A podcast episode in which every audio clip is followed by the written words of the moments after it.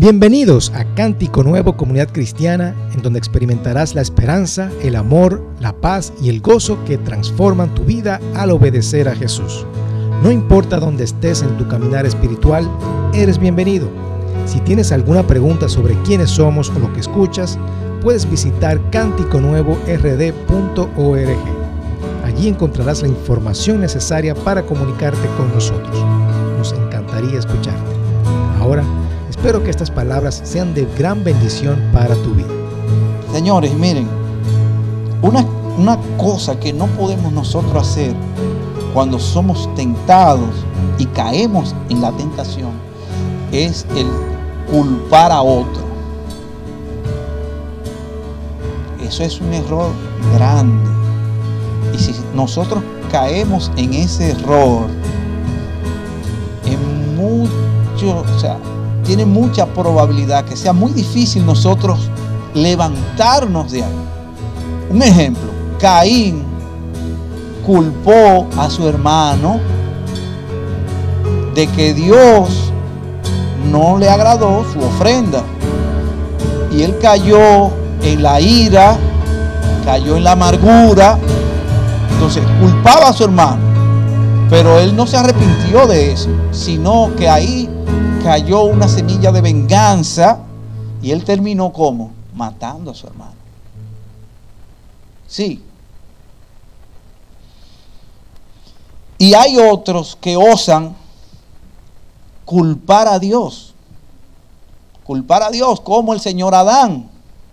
Adán primero culpó a quién? A la mujer. No, mira que la mujer. Y fue la mujer que quien le dio, dijo él. La mujer que tú que fuiste tú que me la diste, tú también estás ahí metido. ¿Eh? Tú eres culpable. y la mujer culpó a la serpiente. Y todo el mundo, pero nadie dijo, no, yo, yo me equivoqué. A excepción de David. Fíjense la diferencia. David cuando el profeta fue donde él y le hizo la historia del rico y el pobre, tenían las ovejitas, la que sé yo qué. ¿Recuerdan esa historia más o menos, verdad? Que el rico quería un banquete y mandó a buscar la, única ovejita que tenía allá. Y David dijo, no, pero a ese hay que arrancarle la cabeza. ¿Y cómo va a ser?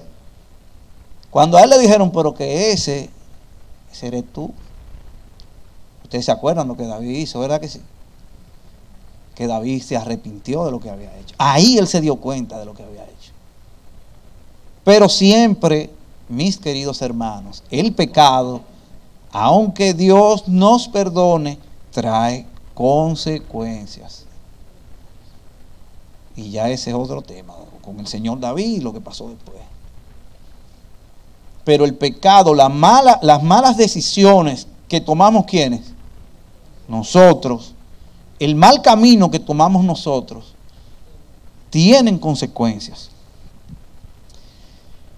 Señores, pero en la Biblia también hubieron personas que fueron tentadas y no cayeron en la tentación. Uno de ellos.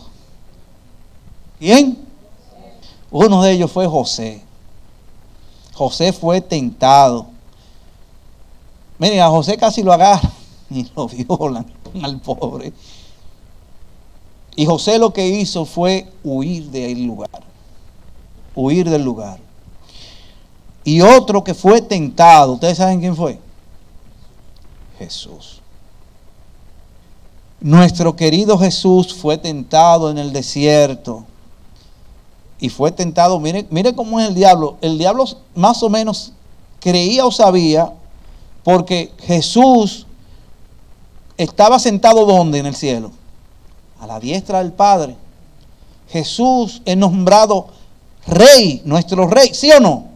Con poder. ¿Qué le ofreció el diablo?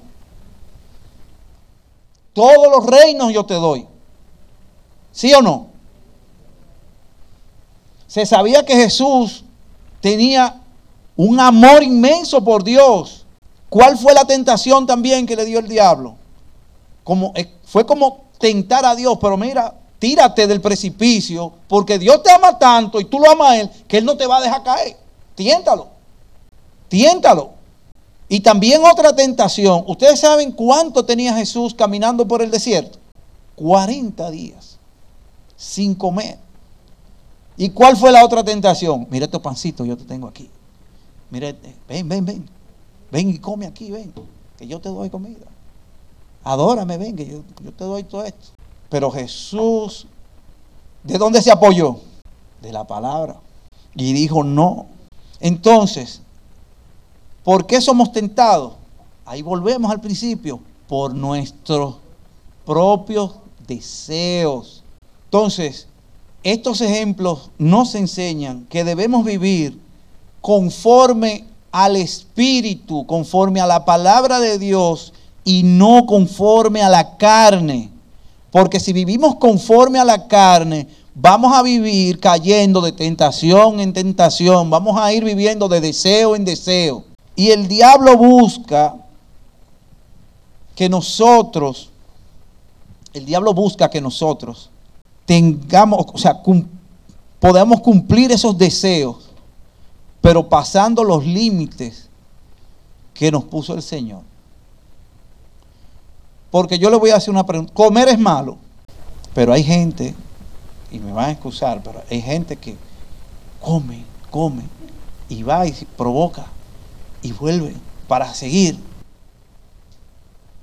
El dinero es malo, pero la avaricia sí. Y hay gente que mata por dinero. O sea, hay que tener mucho cuidado con lo que nosotros deseamos en nuestra vida. Hay que tener que, mucho cuidado con lo que nosotros, con qué lo que nosotros ponemos en primer lugar en nuestro corazón. Hay que tener mucho cuidado de dónde está su tesoro, porque de ahí va a emanar o a salir sus deseos. Entonces todos tenemos deseos, los cuales queremos satisfacer, pero fácilmente un deseo que usted tenga, o un buen deseo, vamos a, vamos a decir así, puede convertirse en su vida en un deseo malo. ¿Y cuáles son aquellos malos deseos? Los que proceden de nuestra naturaleza pecaminosa. Porque hay gente que ama adorar a Dios, ¿sí o no? Y eso es un mal deseo. No, pero ¿de dónde viene eso? Entonces, consejos para vencer las tentaciones. Lo primero es que cuando tengamos una tentación, no debemos alimentarla, no debemos alimentar los deseos pecaminosos. Debemos reconocer inmediatamente la tentación y tomar la decisión correcta. No debemos esperar el tener una lucha cuerpo a cuerpo con la tentación. Fíjense, voy a poner el ejemplo otra vez de la, de, la comida, ¿verdad? Vamos a suponer, ahí me ponen ahí el plato que a usted le gusta, a usted se lo ponen ahí enfrente. Vamos a hacer alusión a que eso es un deseo pecaminoso. Desde que usted lo ve y lo reconoce, usted debería agarrar eso y echarlo en el zafacón, quitarlo de su vista. ¿Por qué? ¿Qué pasa? Que si nosotros seguimos, pasamos y lo miramos una vez, pero lo queremos y decimos, ay no, Señor, pero yo no, yo no puedo comer eso. Sí, te da el olorcito allá y tú vuelves y pasas y lo miras. No, no, no, no. Señor, ayúdame, dame fuerza, mira. Ya ahí comenzamos nosotros una lucha. Y usted sabe quién va a perder esa batalla. Entonces, el Señor nos recomienda que nosotros tomemos esos pensamientos y lo desechemos inmediatamente. Entonces, no debemos proveer para los deseos de la carne, practiquemos lo bueno. Hay veces que nosotros también deseamos algo e invertimos tiempo, invertimos dinero detrás de eso que sabemos que nos va a hacer mal. Amén. Si podemos ver Efesios capítulo 4, versículo 8. Vamos a ver qué dice. Efesios 4, 8. Por esto dice, cuando subió a lo alto, llevó consigo a los cautivos y dio dones a los hombres. Y el Señor, tú puedes poner el otro versículo, por favor. Vamos a ver Primera de Pedro, Wesley, capítulo 2. Dice, Primera de Pedro, capítulo 2, versículo 11, Wesley. Dice, queridos hermanos, les ruego como a extranjeros y peregrinos en este mundo, que sea, ¿qué dice ahí? Que se aparten de los deseos pecaminosos que combaten contra, el versículo 12, Wes, dale también mantengan entre los incrédulos una conducta tan ejemplar que aunque los acusen de hacer el mal, ¿qué dice? Ellos observen, sigue Wesley, en el día de la salvación. O sea, ahí Pedro nos dice, ¿qué nos dice? ¿Qué nos decía? Que se aparten de qué? De los malos deseos que son las tentaciones. Apártense de ahí. Y nos manda también, nos dice, nos exhorta a que delante de los demás hagamos lo bueno. Para que aunque nos acusen de algo, nuestras acciones hablen por sí solas nuestros frutos. Y luego esas personas van a darle gloria a Dios. Otra cosa que nos aconseja la palabra es que debemos abstenernos a las pasiones carnales. Vamos a ver segunda de Timoteo, el, versículo 22, pues, ahí mismo, en ese capítulo. Ay, perdón. Segunda de Timoteo 2, capítulo 2, versículo 22. Segunda de Timoteo, capítulo 2, versículo 22. ¿Qué dice? ¿Quién me ayuda? Huye de las malas pasiones de la juventud y esmérate en seguir la justicia, la fe, el amor y la paz, junto, junto con los que invocan al Señor con un corazón limpio. Hombre, ¿tú estás oyendo? Mujer, ustedes están oyendo, están escuchando. Y fíjense, nosotros principalmente como hombres, somos muy tentados, muy tentados a esto. Otro consejo es que no nos conformemos con este mundo. Señores, según la palabra, nosotros no somos de este mundo, somos extranjeros. Aquellos que están lavados por la sangre del cordero no pertenecen a este mundo. Entonces, tenemos que abstenernos de hacer muchas cosas que se hacen en el mundo. En el mundo se practica la homosexualidad, eh, la teoría, se practica, son muchas cosas, son un montón de cosas, fiestas paganas, etcétera, etcétera, etcétera.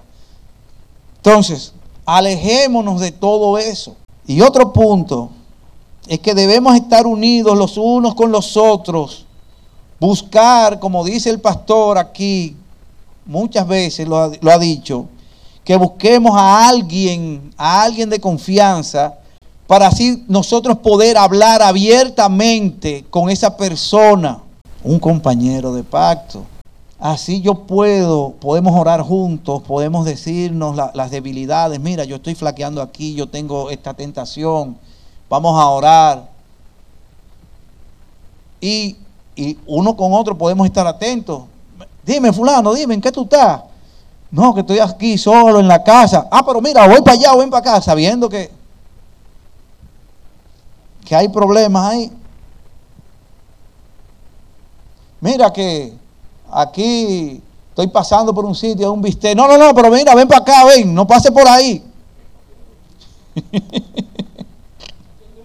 aquí hay brócoli. ¿Eh? Entonces vamos, vamos a llevarnos de los consejos que nos da la palabra, porque con Cristo sí podemos vencer las tentaciones. Solos no podemos, vamos a caer en ellas y nos vamos a enredar en ellas y vamos a perder la batalla. Fíjense cómo, cómo es que funciona más o menos esto de las tentaciones.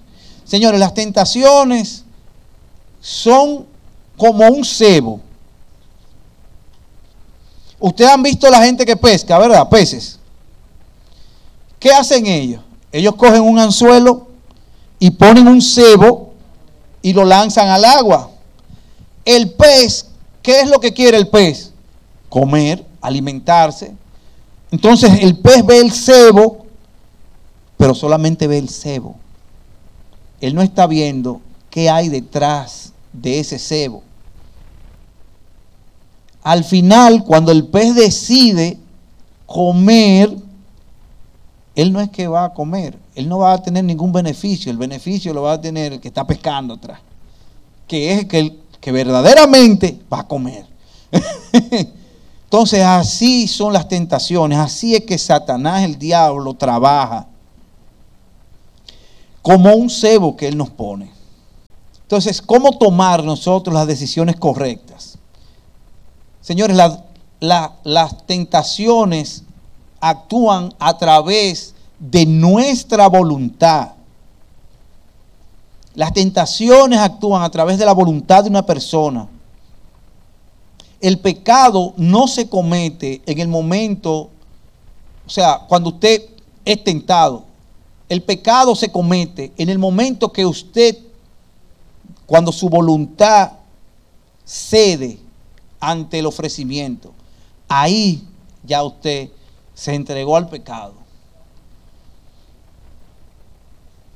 Vuelvo y repito, el pecado se comete en el momento que la voluntad cede al ofrecimiento, cede ante, ante la tentación.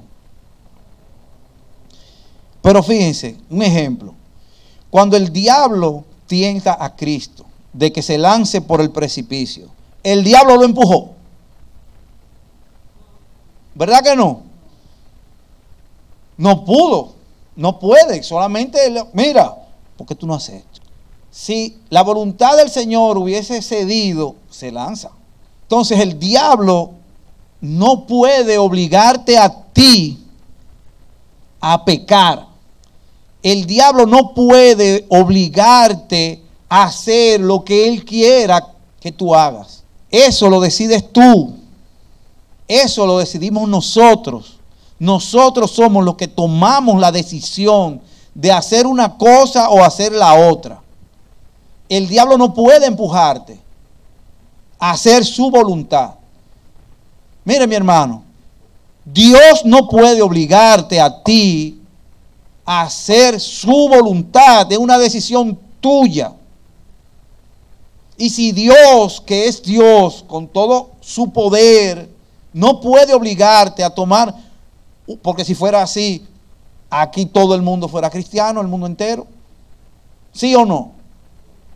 Entonces, ¿usted cree que el diablo sí tiene el poder y la fuerza de hacerlo a usted tomar? Yo creo que no. Entonces, eso sale de nosotros, eso depende de nosotros. Una pregunta. ¿Quién puede ponerse de pie y moverse y venir aquí adelante? No, no es obligatorio. ¿Puede alguien ponerse de pie y pasar aquí delante? Ahora fíjense, cuando yo hice la propuesta de quién quiere pasar aquí adelante, ellos accionaron y tomaron una decisión de pasar hacia acá adelante. La, la gran mayoría de ustedes se quedó allá, sentados, ¿verdad que sí? Pero fíjense también que hubo una duda al principio. Hubo una duda de si paso o no paso. ¿Qué pasa? Que una hermanita aquí, esta cosita de aquí, que tomó la decisión primero y se paró y pasó delante. Mientras ella venía caminando, los demás te miraron, vieron tu ejemplo y pasaron delante. Entonces, gracias. Entonces, eso es un ejemplo de cómo usted es quien decide accionar a lo que se le está pidiendo, ya sea en algo bueno o hacia las tentaciones. Usted es quien decide lo que va a elegir para su vida. Amén. Entonces, mis hermanos, opongámonos y alejémonos de las tentaciones, ya que si nosotros nos enfrentamos a ellas, no vamos a ganar, no vamos a ganar. Mantengámonos con los ojos puestos en la palabra de Dios, mantengámonos orando, mantengámonos hablando y confesándonos unos con los otros para nosotros poder ganar la batalla. Como yo dije, les dije al principio, las tentaciones son la principal arma del diablo. Esos son los famosos dardos de fuego que él le lanza. Que él lanza. Pero él primero, primero lo estudia a usted y mira, mira, se da cuenta de cuáles son sus deseos. Usted, cuando, cuando, cuando uno va a una guerra, uno primero, primero reconoce el enemigo y ve cuáles son sus debilidades para luego atacar por ahí. Amén. Entonces, ¿qué debemos de hacer? Mantenernos en la palabra, apoyado en la palabra de Dios. Y estar atento a la voz de quién? Del Espíritu Santo. Debemos confesarnos y así vamos a poder nosotros reconocer la tentación y salir corriendo de ahí. Rápido. Porque mire, José, José no, no se quedó, no le dijo, no, pero espérate, que mire, no, pero ahorita, espérate, no, que. No, José salió corriendo de ahí, al momento así. Cosa, mire, que que a esa dama no le dio tiempo ni hablarle. Pero espérate, ven acá, muchacho. Y se quedó con, le quitó, le logró quitar la, la, la, túnica, qué sé yo, que tenía. Y se quedó hasta con ella en la mano, porque él salió como estaba, así. ¿Eh? Así hay que huir de las tentaciones. Amén. Entonces vamos a orar. Señor, te damos gracias, Padre, por este tiempo que tú nos has dado, Señor. Gracias por los consejos, Señor, que encontramos en tu palabra, Padre. Pero te pedimos, Señor, que tú sigas llenándonos de sabiduría, Señor. Llénanos de tu fe, Señor. Queremos tener más, pasar más tiempo, Señor, en tu palabra, Padre. Queremos pasar más tiempo contigo, Señor, para así estar, poder estar rodeados de ti, Señor que sabemos que tú eres nuestra roca y nuestro refugio, Señor. Y que fuera de ti, Señor, somos débiles, Señor. Que fuera de ti vamos a caer, Señor. Queremos estar en tu presencia, Señor. Queremos hacer tu voluntad, Señor. Queremos estar firmes en tus caminos, Señor. Oh Padre, y te pedimos, Señor, que nos libres de la tentación, Señor. Llena tú nuestra mente y nuestros corazones, Señor. Llénalas de tu bien, de tu sabiduría, de tu amor. Queremos nosotros ser llenos de ti, Señor. Para que así los deseos pecaminosos, Señor, no tengan cabida en nosotros, Señor. Que los deseos que nosotros tengamos sean hacer tu voluntad. Sean amarte cada día más. Que sean estar contigo, que sean hacer el bien para que así el enemigo no encuentre en nosotros puntos débiles, sino que te encuentre a ti. Te lo pedimos, Señor, en el nombre de Jesús. Amén y amén. Señores, y una cosa que yo quería compartir con ustedes. Ahorita el pastor compartió una historia, la historia del, controlador de vías. ¿Cómo se llama esa gente? Así mismo. Bueno, eso. ese mismo, que entregó, cómo tuvo que sacrificar su hijo. Pero yo estuve viendo en redes sociales un video de alguien que le preguntó a un pastor, literalmente un pastor de ovejas, tenía su rebaño, de que si era cierto esto de la sangre del cordero. Y me impactó lo que, lo que el pastor comenzó a hablarle, o sea, la respuesta que él comenzó a darle al hombre que le preguntaba él decía que hay corderitos que pierden a su mamá, quedaban huérfanos, ¿verdad que sí? Entonces él tenía que buscar la forma de cómo ponérselo a otra mamá. Y también decía él que habían mamás que perdían su corderito. Bueno, bien. ¿Qué pasa? Que si él agarraba un corderito cualquiera y se lo ponía a otra oveja que no era su mamá, esta por el olor lo despreciaba. Al final el corderito moría. Entonces, ¿qué él tenía que hacer para solucionar ese problema? Él hacía lo siguiente. Él cogía, por ejemplo, el cordero que había muerto, un ejemplo, él lo degollaba y cogía la sangre de ese cordero y se la untaba al, otro corderito que estaba vivo y sin mamá. Se la untaba por encima. Entonces se lo llevaba a esa, a esa madre. Entonces cuando la madre sin cordero olía la sangre de su hijo, entonces lo aceptaba. Eso hace alusión o da un ejemplo de cómo funciona la sangre de Cristo en nosotros. Amén. De cómo cuando el Señor, como, o sea, cuando Dios nos ve y ve la sangre del Cordero sobre nosotros, entonces ahí Él nos acepta. Amén. Eso fue una historia que me impactó y quería compartir